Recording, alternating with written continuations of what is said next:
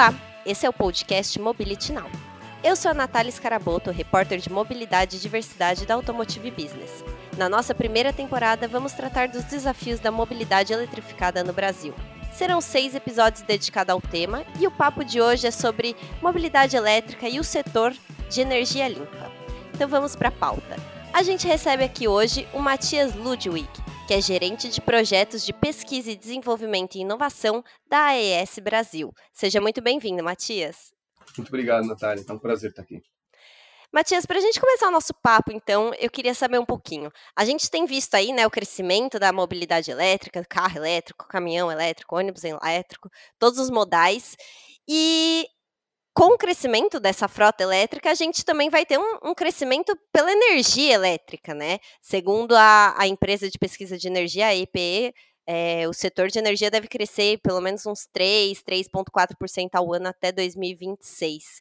E aí eu queria saber um pouquinho qual que é o impacto, né, que os carros elétricos, que a mobilidade elétrica vai ter nessa demanda de energia e quais que são os desafios que os veículos elétricos trazem para o setor de energia. Obrigado, Natália.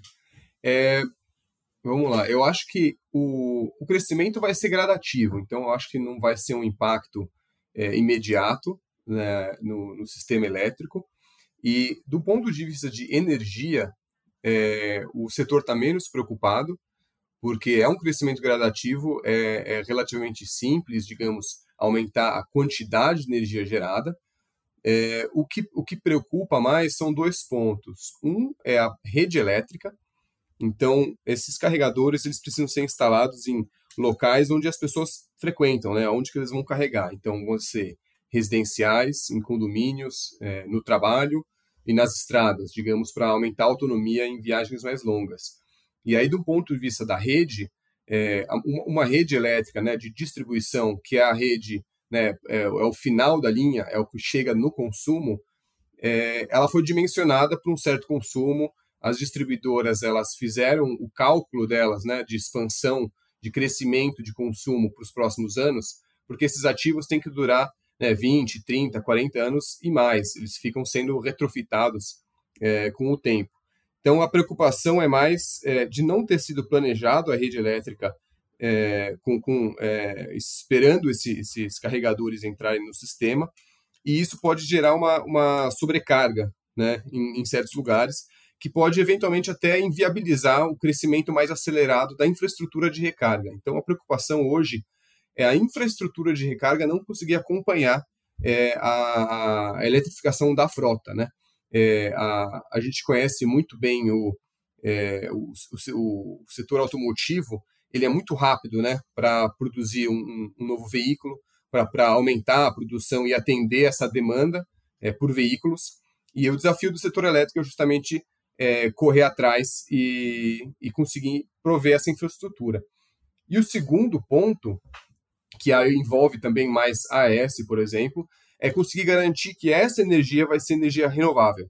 Né? A gente não, não pode é, é, ou não deveria ter um desenvolvimento muito rápido de, de, do consumo elétrico, não conseguir atender com energias renováveis e ter que expandir mais o parque de, de energia fóssil. Né?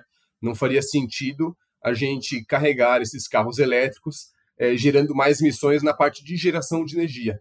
Então, hoje, o, o Brasil é muito privilegiado com sua matriz é, elétrica, principalmente tem, né, hidrológica, com um desenvolvimento muito rápido hoje de eólico e solar, é, mas a gente precisa garantir que essa expansão seja é, renovável de fato, senão a gente vai estar trocando emissão de um lugar para outro, né? Exatamente. E aí, nesse sentido, Matias, como é que você vê o Brasil, né? O Brasil é um, um, país que tem um grande potencial de geração de energia limpa, a gente já tem, né? Energia elétrica, eólica, solar, a gente tem bastante é, projetos e, e geração de energia nesse sentido, mas como é que você vê, então, que o Brasil pode se estruturar nesse sentido para para dar conta dessa, dessa demanda? Da... É, eu, eu acho que a, na, na parte de, de, geração, eu acho que a gente consegue sim atender bem. É, tem muitas previsões hoje do crescimento desse mercado de mobilidade. Então, eu acho que a, na parte de geração a gente consegue é, é, correr atrás, né, se a gente tiver boas previsões. É, em últimos anos, é, o mercado sempre cresceu acima das previsões inclusive internacionais, é, desse setor. Então, tem aí um, uma, teremos uma demanda maior por energia.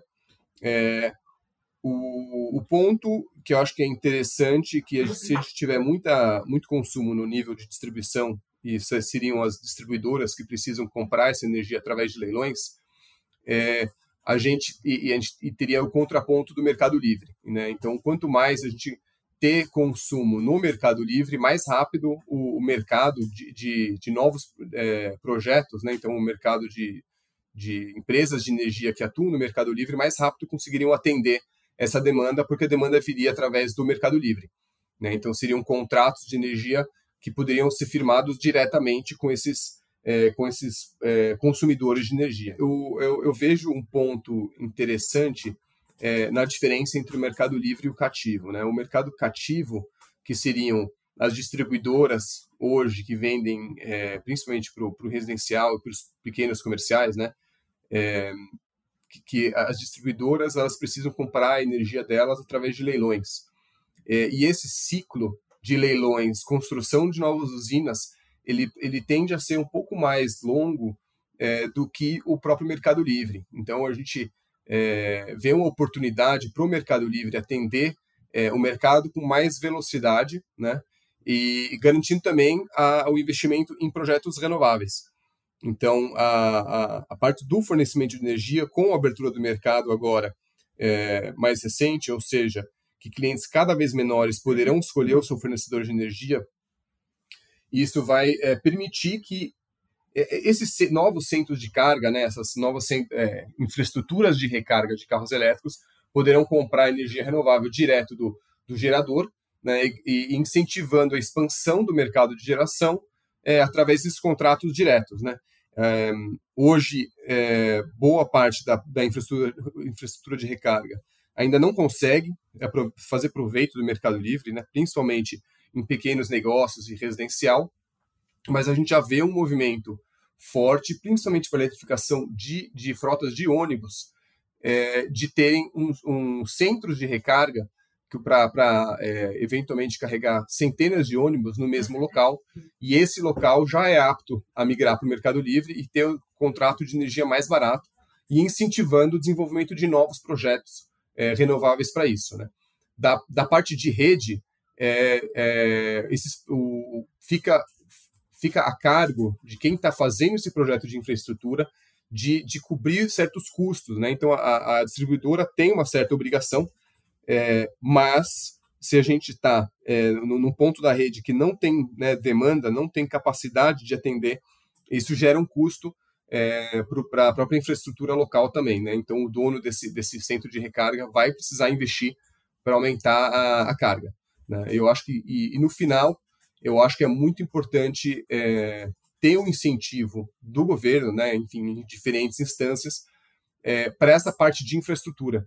Né? Então, de, de, de não só é, incentivar né, a venda, redução de impostos para a venda dos veículos, mas também incentivar a, a, a, ampliação da infraestrutura, que não são só os carregadores, mas é a própria rede. Né? Aumentar a, a, a potência das redes é, para conseguir atender essa carga. E um terceiro ponto que eu acho que é interessantíssimo e é algo que a gente já está estudando já nos nossos, nos nossos projetos é a parte de, de inteligência de recarga, né? de ter as recargas no horário mais favorável do ponto de vista da rede e do ponto de vista do mercado de energia, né? de ter carregadores inteligentes conectados é, com os dados de mercado permitindo que a recarga seja mais eficiente possível no ponto de vista de preço, no ponto de vista de rede e também do ponto de vista de energias renováveis. Né? Então, a gente já está vendo que os picos de recarga hoje é, coincidem muito bem com a, com a, curva de geração solar, por exemplo. Né? Então, principalmente é, na parte do em volta do, do meio-dia. Né? Então, isso gera um incentivo para, por exemplo, expansão de energia solar para justamente fazer recarga de, de, veículos elétricos. Matias, explica um pouquinho então, né? Que, que, como é que esses carregadores inteligentes eles podem operar? Como que eles conseguem então é, distribuir melhor É, qual horário melhor para carregar? Como é que vai ser? Você falou um pouquinho aí dessa, dessa questão da energia solar, o melhor horário, o pico de energia, como é que funciona? É, hoje é, temos carregadores inteligentes é, e, e, temos tem carregadores que não têm conectividade, digamos, com a internet e tem esses carregadores inteligentes é, que usam um protocolo de comunicação aberto é, que chama OCPP, né, de é, Open Charge Point Protocol, é, que, que, basicamente é um protocolo comum para todos os carregadores. Né? Todos, é, hoje, enfim, todos os carregadores, todos os grandes fabricantes precisam ter esse protocolo. E temos uma série de empresas já, é, inclusive parceiras nossas aí no projeto de P&D, é, que usam esse protocolo para conectar os carregadores a uma plataforma e essa plataforma é, consegue dar a, a, os comandos remotos para esses carregadores. Então, é, de, um, de, um, ponto de vista mais, enfim, mais prático, mais simples, isso pode ser usado, por, por exemplo, para um usuário acionar o carregador dele por um, por um aplicativo no celular, digamos na, na sua residência, escolher os horários que ele prefere que seja feita a recarga. Pode ser usado para fazer um sistema de pagamentos, né? então iniciar e parar a recarga atrelado a um pagamento para um, um negócio, por exemplo, né? um shopping center, uma loja, quer dar um incentivo é, para os seus clientes, pode ser gratuito, pode ser cobrado, né? o aplicativo permite isso. É, e a plataforma também permite o gerenciamento desses carregadores, do, do ponto de vista de quanto foi consumido, quando foi consumido, quem consumiu, né? quanto foi pago, fazer todo, todo esse gerenciamento. Esse do ponto de vista mais prático e mais né, na superfície. Numa evolução é, é tecnológica disso, hoje já, já é possível, é justamente é, dar a inteligência, é, enfim, dar os dados para essa plataforma, poder fazer um controle inteligente desses carregadores. Que, que poderia ser, é, por exemplo? Poderia ser um, um, um controle é, da, da, do pico de demanda desse próprio cliente, por exemplo, evitando que haja uma ultrapassão, ultrapassagem de demanda, né? Então, hoje, um cliente tem uma demanda contratada, que é basicamente a quantidade de energia que ele pode consumir de uma vez só, né? É, se, se hoje ele tem é, um, um, pico no dia dele, por exemplo, a loja é muito cheia, o ar-condicionado está é, ligado no, no, máximo, digamos, e está muito calor, e, o, o, e todos os carregadores ligados, é possível que isso ultrapasse a demanda dele.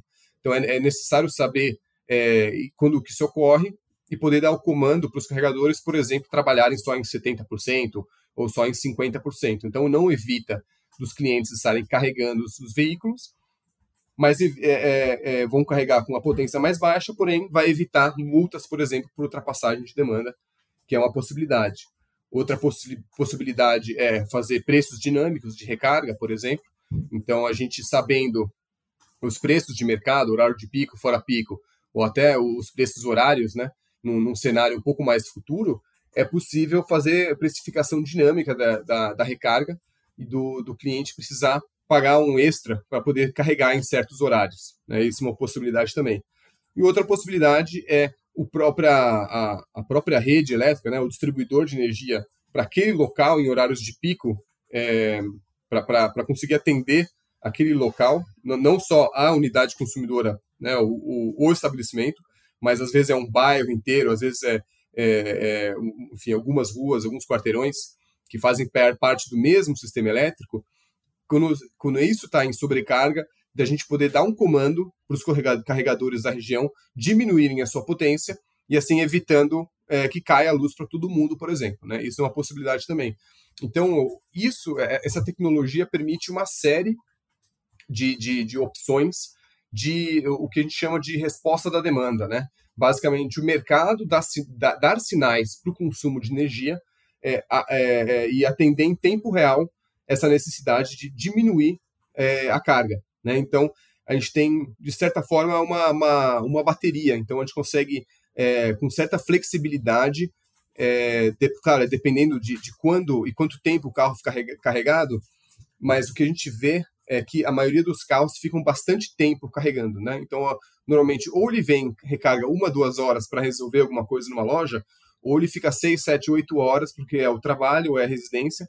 Então, tem bastante flexibilidade de quando que vai carregar o carro, né? Então, a gente escolhendo os melhores momentos, a gente consegue é, é, aumentar a, a, tanto a parte de a quantidade de energia renovável, dependendo se são horários de pico que estão é, demandando o sistema elétrico usar térmicas, é, até um ponto, ponto de vista de, de, é, de rede, né, de preços. Então, acho que a, a, hoje as possibilidades são inúmeras é, com essa tecnologia. Ah, perfeito. É, quando a gente pensa em carros elétricos, com certeza é sempre muito mais barato que o carro a combustão, né, no dia a dia, na, na hora de, de abastecer. Mas a energia elétrica no Brasil é cara, né?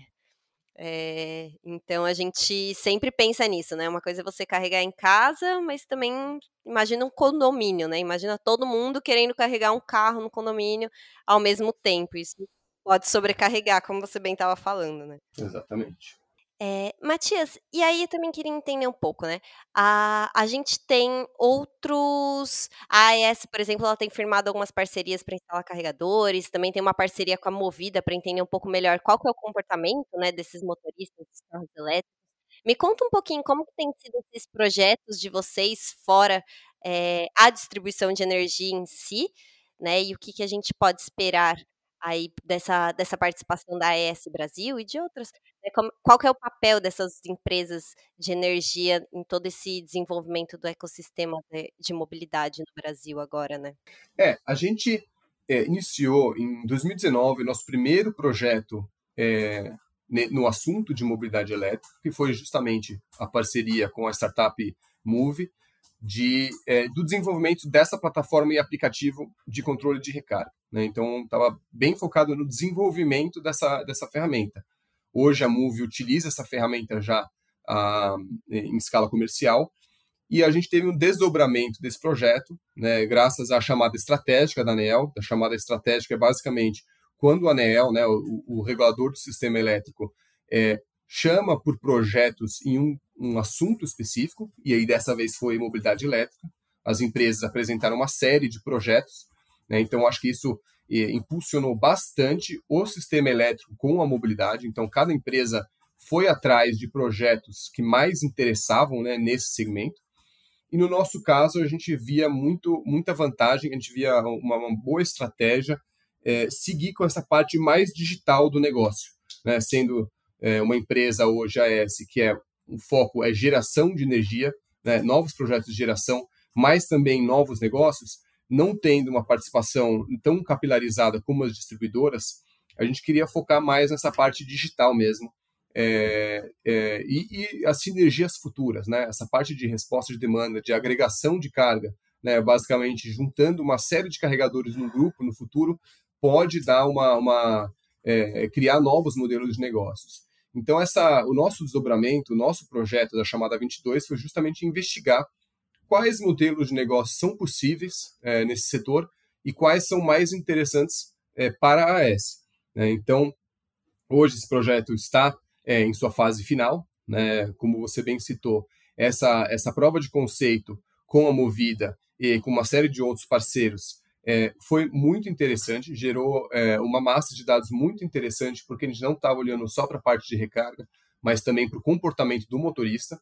Então, foram, é, foram usados os carregadores inteligentes é, do projeto, mas também instrumentamos os carros é, para captar todos os tipos de comportamentos. Então, já, já dá para ver que não é, não é padronizado, né? Cada motorista tem o seu estilo, por exemplo, tanto de, de recarga, em quais horários você recarrega, é, e como dirige, quantos quilômetros dirige por dia. É, mas o interessante de é, que no caso eram motoristas por aplicativo, né, motoristas de aplicativo de, de corrida é, é, pessoal, o interessante é justamente por ser um perfil de consumo é, com muito alto uso do veículo.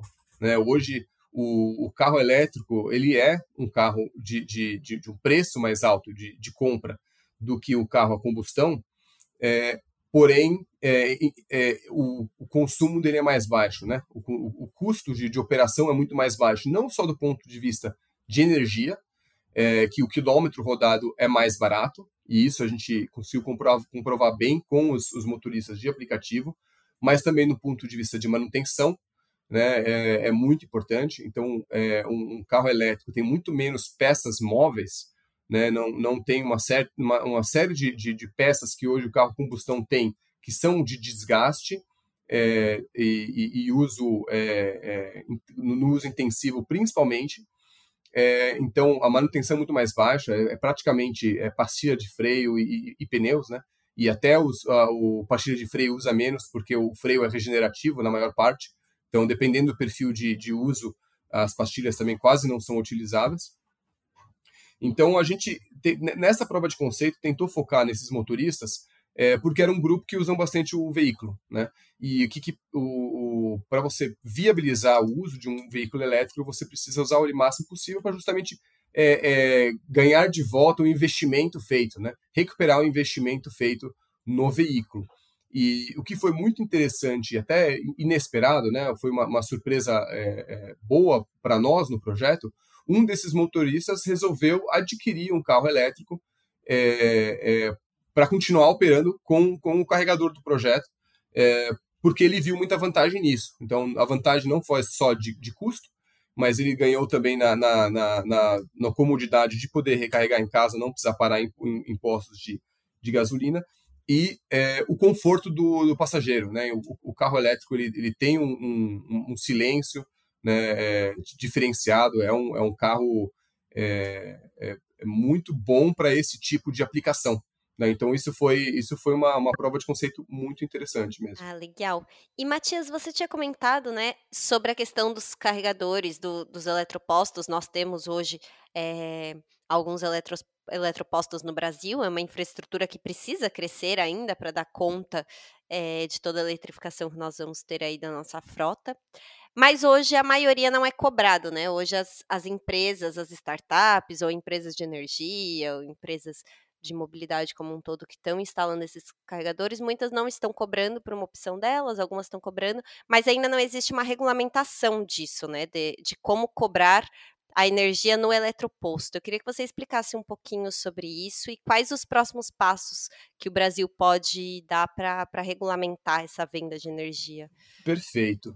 É, a, de, de fato, muitos ainda não cobram, é, porém já está tendo um movimento é, é, de cobrança. Então, alguns, é, alguns é, atores de mercado já estão instalando é, os postos, já iniciando diretamente com recarga, com, com pagamento da recarga, né?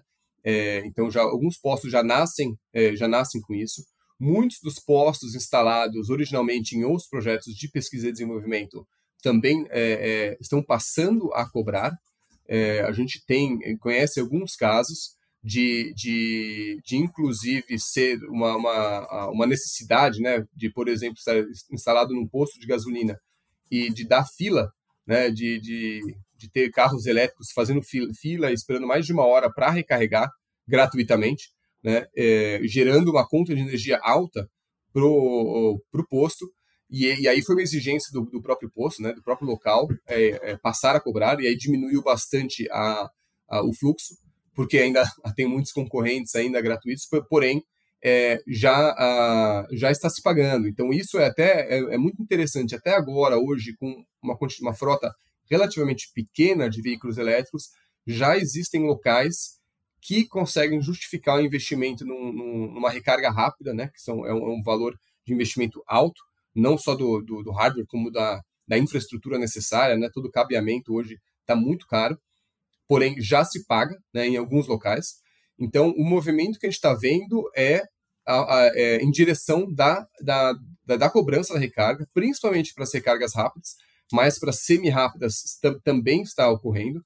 No nosso projeto, temos, acredito que pelo menos três carregadores co com cobrança já, né, que aí é, é uma parceria com o, o parceiro que está recebendo essa recarga, é uma estratégia é, é individual, então, tem caso que é, é, é, pode ser supermercado ou shopping, dependendo do qual o objetivo desse parceiro. Então, se ele tem o objetivo de atrair é, mais clientes para o seu negócio, ele vai tender a não cobrar.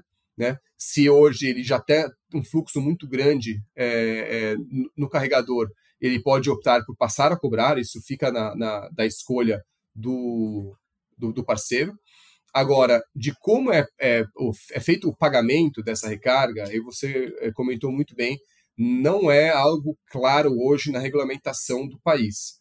Né? É, tem, tem, uma, tem uma diretriz muito clara do regulador que é possível, é, é, é possível fazer é, a cobrança, né, que, que é permitida a cobrança, porém, hoje, do ponto de vista é, é, tributário, principalmente, é, muitos ainda estão inseguros de como, é, como deve ser cobrado, se é um serviço, se é um produto, né, é, e, e, se cobra por minuto, se, se pode cobrar por quilowatt-hora, se vai cobrar é, por tempo de uso, né, é, então isso é um, um é, um incógnito hoje ainda.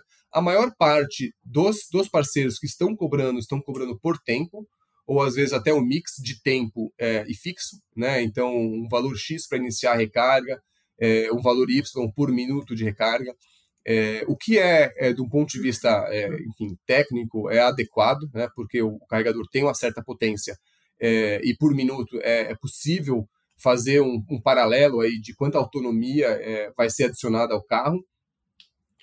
por outro lado, também tem o, os clientes que conectam o seu carro e deixam o carro lá, ocupando a vaga, evitando que outros usem. E nesse caso, a cobrança por minuto é interessante porque você cria um incentivo para ele carregar, terminar de carregar o carro, remover o carro para um próximo poder vir carregar. Né? Então, onde já teve caso aqui de, do, da pessoa é, pôr o carro para carregar, carregar por três horas, só que deixou o carro 12 horas na vaga, né? E pagou o valor cheio de 12 horas aí do, do, do tempo. Então, eu acho que isso, muitos ainda estão é, descobrindo como fazer, é, muitos já estão cobrando de, de diversas maneiras, é, mas hoje não tem uma diretriz clara como pode ser, porque hoje, como, é, é, como enfim, empreendedor, né, como é, ou pessoa física, jurídica, hoje normal, não é permitida a venda de energia. Então, não é possível fazer cobrança por quilowatt-hora. Né? Então, por isso que os, é, os players hoje que fazem cobrança encontraram diversos jeitos de fazer temos players que fazem pagamento pré-pago, por cartão de crédito, é, por, por transferência bancária. É, já tem, temos parceiros que já fazem é, um certo um tipo de cashback é, de uso em seu estabelecimento. Então, se você fizer compras acima de X, você ganha uma recarga, né, é, algo do tipo. Então, é, muitas estratégias estão sendo adotadas, inclusive espaço de marketing nos próprios carregadores para reduzir, por exemplo, o valor cobrado. Mas, é, enfim, isso aí ainda é, é, algo a ser regulamentado no Brasil, porque o mais, o mais lógico seria uma cobrança por quilowatt-hora, mas que hoje ainda não é permitida. Né? Mas você acha que existe essa perspectiva? O Brasil está discutindo nesse sentido ou não? É, hoje, na, na, na, frente de recarga, há discussões sim. É, a gente, dentro do projeto, a gente fez um, um, uma iniciativa muito interessante, que foi a criação de um, um roadmap regulatório é, para a mobilidade elétrica no Brasil. Isso se tornou um livro é, que, que foi o resultado desses workshops. Então, foram uma série de workshops com uma série de agentes, que acredito que foram mais de 60 agentes do setor, é, é, tanto de energia quanto de, de, de, mobilidade elétrica. Então, desde montadoras de, de, de, de, infraestrutura de recarga, empresas de energia, universidades, startups. Né? Então, a gente fez esse, esse grande trabalho e mapearam todas as, as dores, todas as lacunas regulatórias. E, sem dúvida, essa é uma delas, é, é uma importante, acho que não impediu é, do mercado seguir, né? então o, o, mercado seguiu com isso, mas é, é uma vontade, sim, do mercado ter uma regulamentação mais clara, principalmente do ponto de vista tributário, porque, querendo ou não, é, sempre corre-se um risco se não está claro a, a, a tributação daquele produto. Né? Então, hoje, vendendo um serviço de recarga por minuto, é, com, com tributação de serviço, é, é, diferente do que vender uma energia com tributação específica de energia. Né? Então, é, de certa forma, as empresas entendem que estão correndo um risco é, escolhendo por uma modalidade que ainda não foi chancelada pelo regulador. Então, isso é, é, uma, é uma dor, é, e é, é, é, algo que está, é, com certeza, em tramitação. E com a abertura do Mercado Livre, isso pode influenciar também é, esse, enfim, o desenvolvimento dessa, dessa legislação a partir do momento que os agentes vão poder a, a comprar energia de qualquer, de qualquer agente, que não vão estar comprando energia mais das distribuidoras, e, enfim, não está, ainda não está claro de como será, porém é com certeza algo que o setor está trabalhando. Perfeito, Matias. Eu acho que é isso. Tem mais alguma coisa que você queira acrescentar que talvez eu não tenha perguntado? Pensando agora, não estou pensando nada. Eu agradeço muito a oportunidade aqui de trazer. Espero que, que, eu, que eu pude trazer, enfim, elucidar algumas das, das dúvidas aqui. É, a gente está trabalhando nesse projeto já há um tempinho, né? A gente já está alguns anos olhando nisso. Hoje a S comercialmente não oferece é, produtos e serviços na mobilidade, é, e, e, então muito é, esse, aprendizado todo vem é, desses estudos e a gente espera, enfim, com esses aprendizados, com o desenvolvimento do mercado, que essa atuação possa é, mudar no futuro e contribuir mais com a, com a eletrificação da frota no Brasil. Perfeito. Muito obrigada pela participação, Matias. A gente vai continuar acompanhando, até porque a AES é uma das empresas de energia do Brasil, uma das maiores, então tem um papel muito importante aí quando a gente fala de mobilidade elétrica, né, e todo esse futuro da mobilidade. Obrigadão por estar aqui com a gente, viu, Matias? Obrigado, Natália. O Mobility Now Podcast é uma produção de Automotive Business. Eu sou a Natália Scaraboto. Quem edita o Mobility Now é o Marcos Ambroselli e a nossa trilha sonora é do Chibruski, Guilherme Schildberg.